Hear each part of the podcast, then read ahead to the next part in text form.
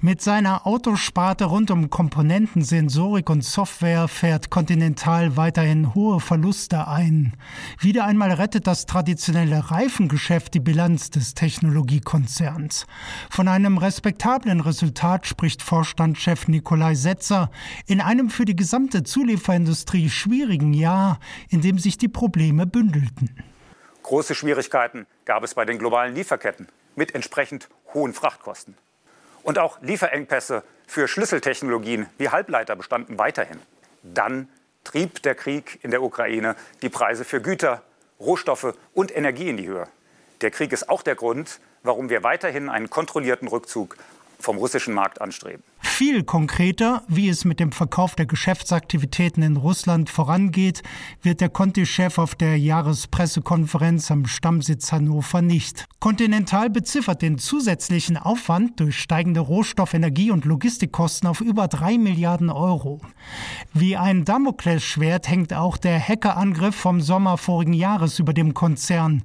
Eine Ransomware-Gruppe konnte sensible Unternehmensdaten erbeuten. Conti-Finanzvorständin Katja Dürfeld. Wir gehen derzeit bei Continental davon aus, ähm, dass wir einen Datenabfluss zu verzeichnen hatten im Umfang von rund 40 Terabyte. Ja?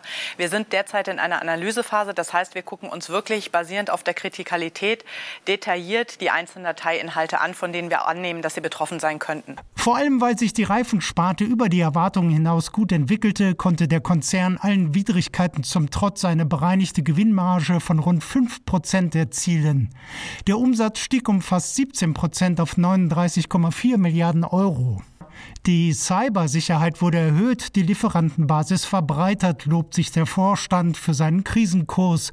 Auch der Ausblick für das laufende Geschäftsjahr gerät vergleichbar positiv.